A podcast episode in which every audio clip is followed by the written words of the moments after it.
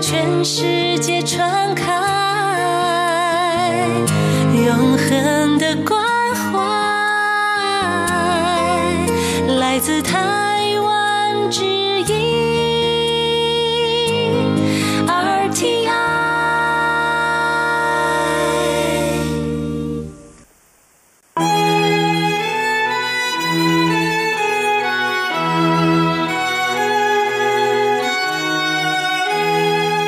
学需要用心创作，也要用心体会。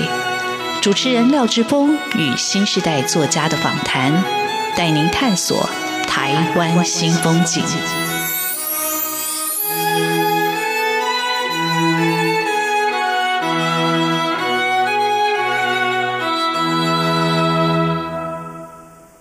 台湾新风景，我是主持人廖志峰。台湾新风景。台湾新风景，让我们认识台湾新时代的作家，看见台湾文学的新风貌。我们的岛故事依然继续书写。各位听众朋友，大家好，今天要为各位听众朋友邀请到的作家是向洪泉。那洪泉他是作家，他其实也是文学教授。呃，他成名非常早，他很早就得过呃联合报文学奖、梁实秋散文奖、台北文学奖。呃，这么多的奖项对他来说。并不是他的重点，他放在更多时间做自己的阅读、自己的教学，好，自己真正想要关心的议题上面。他目前为止只有出了两本书，第一本书是《借来的时光》，在二零零七年出版的，但是在隔了十多年之后，他终于出了第二本书。何处是儿时的家？那从借来的时光到何处是儿时的家，这两本书的过程到底是怎么样？那这两本书应该还是有共同的一个主题。那这个主题又是什么？那我们今天很高兴邀请到作家本人向鸿泉来到我们的节目，跟听众朋友分享何处是儿时的家到底在说些什么故事。呃，鸿泉好。志峰哥好，台湾新风景的听众大家好，我是向鸿泉。今天非常荣幸能够来参加，来这边跟大家分享。我最近出了一本书，叫《何处是合适的家》。谢谢志峰哥。呃，不客气。那我一直很想跟洪泉聊，刚好洪泉也出了书啊。呃，其实我跟洪泉认识也大概五六年前，在郁天聪老师的新书发表会上。呃，那本书是荆棘中的探索。那后来郁老师在去年过世了哈。那那当然也为我留下了很多的一个缘分，我认识了很多。老中青三辈的朋友，那其中一位就是向鸿泉。那那次可惜没有机会深入的聊。那我想刚好借着鸿泉出这本新书，我们可以来聊聊他自己怎么样写这些书。但是我觉得在讲这些书之前，我想先请鸿泉跟听众朋友介绍他自己，让大家对他有更深刻的一个认识。是，谢谢志峰哥。呃，我现在在中原大学的通识教育中心任教。啊我主要开设的课程还是跟阅读写作相关，那特别是经典阅读。当然，听到经典阅读这样子一个很八股的字哦。呃，很多人的感受可能都不太一样哈。那对我来讲，其实，呃，我曾经在这本书《何处是儿时的家》里面有一篇叫做“迟到的经典”。那我其实一直认为经典是迟到的哦，它它来的会不会是在那个阅读的当下？就好像我们在跟志峰哥聊的时候，我们都是中文系背景出身的，我们当当年在。读书的时候都满腔热血，想要读很多东西。可是，呃，受限于非常多的因素，我们不一定在当下有对那个书有很好的理解，然后特别是生命经验。所以，呃，我在后来开这样子的课的时候，经典阅读相关的课的时候，我就会发现，有时候在上课的过程当中，突然间那个过去的阅读经验跟你当下的生命的感受情境，会有一个很神秘的结合。然后我我有时候会在课堂上突然间会恍神，就是。哎，这个不就是老师当年跟我们讲的什么东西吗？我们当年没有听懂，或是有一些书里面的一些重要的意义啊，或是概念，我在当下突然间了解了。所以我在这本书里面有一些地方是跟这个有关系的，就是那那些东西来的不会是你预期的那么快那么早，它需要累积一些更多的阅读的经验也好，或生命的经验也好。那更重要的是，我觉得我其实是一个虽然。早几年有侥幸得过一些奖，但是我我其实很蛮蛮汗颜的然后，就是呃很长一段时间我一直在做补课，那补课的东西其实很多，关于青春的，关于时间，关于阅读，关于写作，所以这本书来得晚。我觉得也是很正常的，因为我觉得我还不够哈，不够那么多的能量去把它完成出来。那现在是不是够了，我也不知道。但是我觉得我可以写了，然后也很谢谢这个桃园市的文化局给我一个出版的补助，在这个出版相对匮乏、辛苦的年代，让我这个书得以出版。所以大概我在大学里面做的教学还有研究，有一点点时间。就可以有机会写作，就会有一些零星的发表。那这些零星发表，就是我在这些生活、教学、工作上面的一些感受，大概是这样。好，呃，其实鸿銓刚才已经跟听众朋友介绍他这本书大概书写的一个重点。那其实很多他自己应该是一个生命的整理啊、或者是省思。那这生命整理。包括家庭的过去的，以及他教学或者学习过程里头，所以我自己在看的时候，我跟洪泉其实年纪有差，相差一个时代。我说一个时代大概就十年以上，但是有一些记忆，我觉得洪泉在书写的时候又把我勾回来。但整本书的一个基调其实很特别，是洪泉刚才没有跟听众朋友介绍是哦他自己，呃，因为他里头一直会回溯或者跟父亲。消失的父亲，或者缺席的父亲的那一段，他想要去补白。那父亲的那段消失的十五年，我想对他的生命也产生了很大的一个冲击跟影响。哈，那包括事后一直到以后的人生路上，他一起会回想那一段。那鸿銓的父亲，他实际上是宪兵，然后虽然是青年军，然后鸿銓。哦，在眷村出生，但事实上眷村只有住过一段时间。那所以这里这些书里头就有类似这样的一个线索。那很重要，其实，在鸿銓这本书里头，《借来时光》有写到他的父亲。他父亲因为被别人诬陷，然后在他生命中缺席了十五年。那你想，在一个小孩子在还在成长阶段，父亲缺席了十五年，到底彼此各自发生了什么事？那在十五年之后，当他们又在重聚的时候，呃，应该怎么样去联系或者是弥补？在书里头，你经常可以感觉到一个痛点。可是，我觉得，呃，鸿銓在写的时候又。并没有把那种生命比较沉痛的深沉的部分往自己的内心去挖。我的意思说，他其实是透过自己来反省生命的一些课题。我可以这样说吗？呃，对。呃，很感动，就是志峰哥是个善读者，或者读得很深刻。那当然，这本书跟我前面一本书有一些关系，当然跟我父亲的确是有关系。那我父亲他是四九年来台湾的宪兵，那的确就是刚刚志峰哥说的，呃，当然他们那个年代哦，婚姻啊，或是家庭哦，都不一定那么样的稳定哦。那当时发生一件事情，就是呃，我父亲是看守所的所长。那他就是放了犯人回家过年。那这些犯人其实年轻的逃兵啊，我们知道，他在那个年代当兵很辛苦啊。是。那很多台湾的年轻人就逃兵，逃兵被抓回来，那他们没办法回去过年。我父亲就他动了那个怜悯之心哦，就放他们回去，说：“那你们要回来，就过完年就要回来。”那当然有些人就没回来，那没有回来，长官就会就会怪罪，就会就责。对对对对，嗯、那。其实也没有什么太大的事情。那我父亲当然因为种种复杂的生活啦、家庭的原因哦，那当时还有一个很重要的背景是，当时是威权的时代。那那当然长官说什么就是就是怎么样。所以当时就我父亲就受到人、事情跟环境种种，我觉得是一个很 很不幸的那个因素都加在一起啊。那他就放弃去为自己辩护。那更重要，我觉得真是那个时代的背景，就是 你你也没有办法去为自己争取什么东西。那虽然我妈妈一直想要去找很多帮忙，去帮助我父亲，可是没有办法，所以他被判了很重的刑。那当然，他因为后来后来遇到减刑，他就才能够出狱。那当然，这个过程是。就我在书里面有提到很多像这样的事情，那就是他说起来就是一个社会新闻，是一个很普遍的一个政治新闻。那我我觉得我作为一个文学的阅读跟书写者，我不太希希望说我我就是写这样的事情。那这样的事情其实没有什么好写，就是新闻的事件。那所以我希望用不一样的方式把它表达出来哈。所以呃，我觉得我想要把它变得更普遍。即使不是跟我同一个年代、同一个经验的人，都能够同志们得到一点可以安慰他自己生命当中被诬陷、被委屈、被挫折的那样的经验。我大概是想要这样做。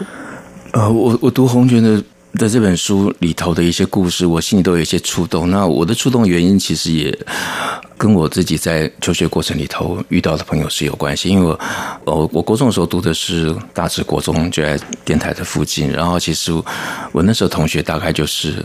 眷村的同学，但是因为我们住的区域不一样，然后语言、生活习惯完全是不一样，所以一下了课，大家是就往各自的家的方向离去啊，所以几乎没什么互动。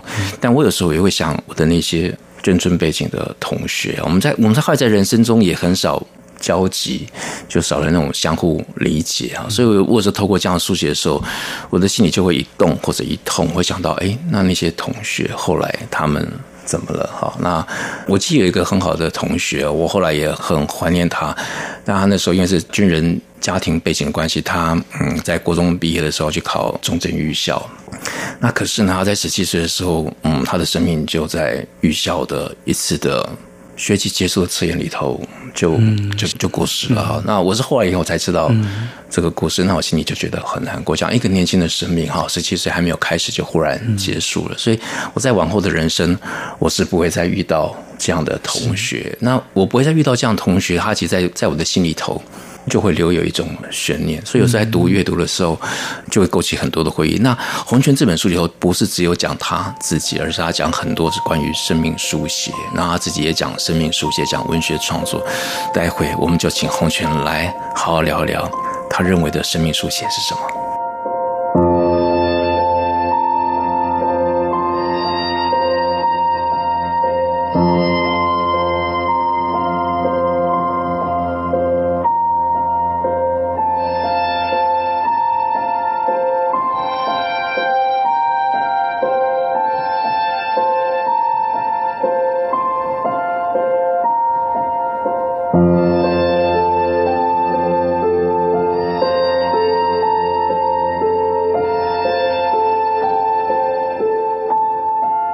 台湾新风景现场为各位听众朋友邀请到的作家向洪泉，洪泉出了他的第二本书《何处是儿时的家》，但我认为这本书是一个嗯生命书写的一个很好的一个范本。那我为什么会认为它是一本很好的范本？因为它其实不只是讲自己，它还有对生命的情境的一些探索，或者比较后设的一个呃反思哈。那我们就请洪泉来跟听众朋友介绍一下。这本书怎么样分章节？有哪些章节？有哪些重要的篇章？好，请洪泉来介绍一下。谢谢志峰哥。呃，这本书我把它分成三个部分哦，一个是听父辈说话，听友朋说话和听自己说话。那其实这本书最主要我在写的一个有一个核心的想法概念，就是说。它是我的一个自我内在的转型正义哦。那当然，我说的转型正义，只是在我这个书里面有一篇文章，我提到我在教学的时候遇到一个学生，他的毕业想要做一个专题，是做不义遗址。那他就问我说：“我知不知道不义遗址？”那我当时就突然间被触动，因为我父亲曾经待在那个监狱，现在是一个不义遗址。那当然这几年在。台湾在转型正义的过程当中有各种的作为哈，那我自己认为说，我自己在进行我自己的转型正义哈，因为我是一个眷村的外省的孩子，那我们过去在党国的教育之下，有非常多留在心里面可能并不是这么好的经验哦。那我现在有有小孩，然后我的小孩的年纪慢慢跟我的学生年纪很接近，就是我已经中年，快 就中年大叔了。我发现说我在。带孩子跟面对我的学生的时候，我遇到一个问题是，我还是有一个内在的东西过不去，就是有一个很复杂的，我不知道怎么回事的，到底是怎么来的那个想法。那我记得我太太曾经跟我说一件事，她说她觉得我有时候看起来很。很威权，我听到她就我我很威权，我真的非常惊讶，我怎么会威权？我应该是很有爱的一个老师。她说你对你学得很好，跟对你的孩子很坏，我就觉得我怎么会这样？后来才发现，他其实我没有真的清理过我过去这些生命经验，所以我在慢慢的因为一些因缘际会，当然最主要来自于是我的学生啊，学生他们发生的事情，有时候学生发生的事情，我不是一个心理智商的背景老师，我没有办法去告诉他们怎么做，可是我想要透过文学，透过。我的经验，或者我透过一个转述，把这个经验写成一个故事，让他们去读、去想，说我也曾经跟你们一样有这样子的经验。那我是这样走过来的，我不知道可不可以提供给你一些想法。我这边想要稍微插出去讲一点，就是说，虽然很多人说我在写眷村，可是。我觉得台湾的眷村文学前面已经有太多了不起的作家哦，特别是我很喜欢提到，就是像朱天心老师，我觉得他的书真的对我来说启发很大。最重要是我父亲过世的时候，他那本《漫游者》就是我是一直在读的书。我觉得如果说一个人的写作可以到说，虽然他像是写他自己父亲，可是他每一个人都可以从这本书得到一个安慰。得到一个启发，我觉得就是一个非常重要的一个价值。所以我在我的书里面，我很希望可以做到这样，就是不管是不是跟我有一样经验的，他们都能够从里面得到一点点对他的生命经验的一些共鸣，大概是这样。嗯，好。呃，我我读洪泉书里头，其实我跟洪泉当然有一个时代的差异，可是洪泉里头提到的很多不只是眷村，他讲到那个铁路，讲到那个福冈的那个记忆，他讲到那个追火车。他也把我拉进来了，因为我大学的时候我念淡江大学，然后我前两年通车，但后来通车通到受不了，我自己才住校。可是我那个时候经常就在追火车，然后我每次都在沿着铁轨，然后迎着火车的方向跑去追火车，因为这样我才追得上。我不能从后面追，我要从这样是违法的。我要从前面 追，我从栅栏钻进去开始去追，然后去跳那个车门，这样才可以赶得上上课。所以洪娟写那个，我就觉得哇，这个的确有时候一个。作家还写一篇文章或者处理一个主题，他不是只有写自己，有讲那个生命的共同的经验，是大家可以有一个自己的一个印照。就好像他提到那个漫游者，那在这本书里头有很多的篇章，我读了都很有感触。那比如说很重要一篇文章，刚才洪泉有提到的。关键字就是眷村啊，他的眷村的记忆，他处理起来又非常的不一样。那这篇文章就这本书的主题，何处是儿时的家？那洪泉就先讲这一篇好了。好，谢谢志峰哥。那这篇其实蛮有趣的，是呃，因为这几年我刚刚跟志峰聊到说，台湾的教育主流是一个地方创生啊，或是开始回去写自己的故乡。我过去其实我不太。谈这个眷村的记忆，然后就是不太上课，不太谈。可是因为这样关系，就是一个大环境的关系，突然间这些看起来琐碎、不不起眼的记忆，它变成一个研究的范畴了。所以我开始有机会去。有些地方分享这样的经验。那我有一次在我出生的那个眷村叫马祖新村，它是一个将军村，就是主要都是将军住的地方。然后后来后来我就找了一些我马祖新村的同学一起来跟我对谈这样子一个经验。然后谈着谈着，其中一个同学跟我说：“洪泉，我记得你不是住在我们马祖新村里面的，你为什么对我们这个眷村这么有感情？”我突然间吓一跳，说：“我没有住在里面嘛？”那我回问我妈说：“妈，我没有住在那个地方吗？”说：“有啦有啦，可是不在里面，在外面。”它其实是一个蛮蛮大的范围，它是一个很破旧的铁皮屋，就是就还是一种边缘的位置。对对对对，很边缘。然后我突然间觉得，那我我的记忆到底出了什么问题？可是我印象非常深刻是，我常常去那个马祖新村玩，同学住在里面嘛，他们房子长什么样子？那妈妈他们长什么样子？做什么菜？呃，发生什么事情？我都记得很清楚。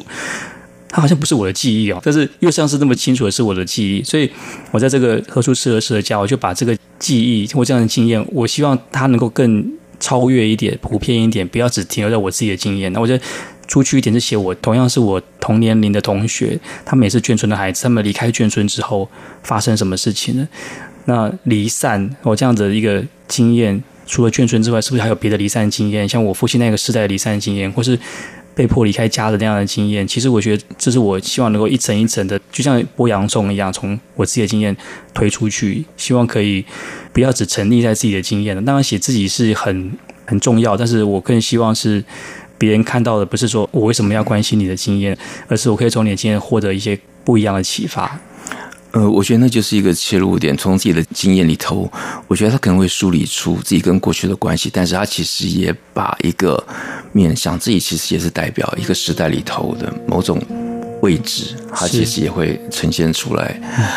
呃，那黄泉这本书里头充满了这样的一种书写，我觉得很重要是它，它也展示了什么样的一种风格，这种关于生命书写里头，我觉得他更冷静的把自己抽离出来，看看自己跟环境的关系。那这个环境里头还有哪一些他所忽视的面向，他也是借由这种书写在跟读者做一种形式的交流。我们这里休息一下，待会再请黄泉继续来分享。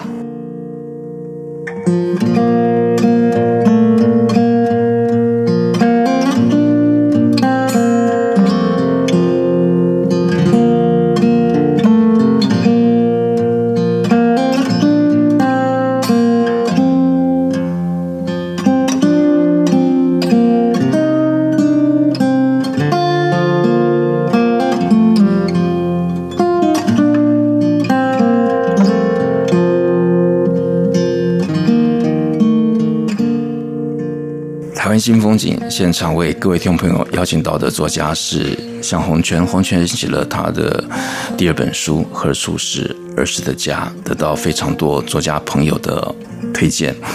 作家也是逗点文创的社长陈夏明就说：“向洪泉说故事的口气诚恳朴实，又略带害羞，仿佛一位耿直的少年，盯着你的眼睛，细密诉说那被时光淘洗过后仍留下的宝藏与哀愁。”他回望家族记事，以温柔笔触拭去委屈与伤口，与之和解的同时，找到了迈步向前的新路径。一段值得徜徉的青春追寻，一个必须被朗读出声的眷村记忆资料库。哈，这是陈夏明他对这本书的一个读法。那除了这样的一个角度以外，其实洪泉在这本书里头，他提到了很多。那我觉得，呃，你看这本书，就知道洪泉其实是一个。他过去的创伤或者记忆，他转化成对学生的爱、跟温暖、跟包容。你在读他的文章里头，都可以感觉到这些面向，帮帮学生写。推荐书跟学生之间的互动，关心学生的一个动向。那我们两个都是中文系的背景，我们两个有相同的对中文系老师们的那种记忆，跟我们现在在面对年轻时代其实完全的不同。就我们过去所没有得到的，我们反而会透过自己这样一个角色扮演，希望可以转化，哈，就希望可以。做点真正的关怀跟付出。那洪军，你来讲，我读这本书里头，我还看到你提到很多作家，这些作家对你来说的书写或者一个关注的一个意义是什么？是，谢谢志峰哥。当然，阅读是我们的本行了哈，是我们的不敢说专业，就是我们靠这个吃饭哦。那当然，读得好不好是另外一回事，可是必须不断的精进哦，不断的去有一些该读的或者不该读的，你都应该要去知道，否则可能上课你就会没有东西可以。跟学生分享，我很担心是，我们如果在一直谈老的东西，或是一直谈他们都知道的东西，可能不够。我们需要不断的更新的哈。那我都有更新，并不一定说是新的东西，是有些想法观念要更新。那刚刚志峰哥提到的那个，我在这个书里面提到有一些作家哈。那刚刚志峰哥有提到说，我们透过文学跟学生互动，的确是这样子。我在这个书里面有提到说，大概念文学的人都有一个。我称为叫做灵魂的事，就是史铁生先生的一个话，就是灵魂灵魂的事，就是他好像都会碰触到比较内在的东西。但是我觉得这几年我我很担心说，我们在做这件事情的时候要非常小心，然后因为他可能会冒犯了某一些同学的一些。禁忌哦，所以我现在做的比较安全的方式，就是我透过文学作品。刚刚我有提到说，透过文学作品去读。那在这个过程当中，我就发现，其实很多东西我没有读懂。我那当时或读坏了，或读歪了。所以我这次在这个书里面有提到一些比较重要的经验。像我在提到村上春树的时候，我就觉得那个是一个过去被霸凌的经验。我就想到我在大学的时候也经历过这样的事情。那我我是真的是读到村上春树的小说《沉默》，我才觉得得到释怀。那包含。嗯，陈映真先生也是一样。我觉得我在很多阅读过程当中，我真的作为一个读者，在阅读这些了不起的作家的书里面，我真的得到了一个非常多的安安慰。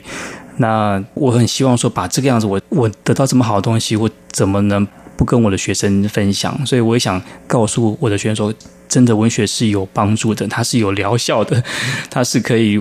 对这个世界，就是社会是有贡献的，所以我就写了很多。虽然有有时候不免有一些学究的样子，我觉得不是说我严肃，是我觉得那个道理是严肃的，我还是得用严肃方式去谈它。所以，因为志峰哥说我有一些地方就是，呃，不是往内心去，大概是因为这样关系。因为如果一直往内心变得太个人自我的，我会有点担心这个可能不太好。其实我我会欣赏这本书，或者是我推荐这本书，是因为它其实。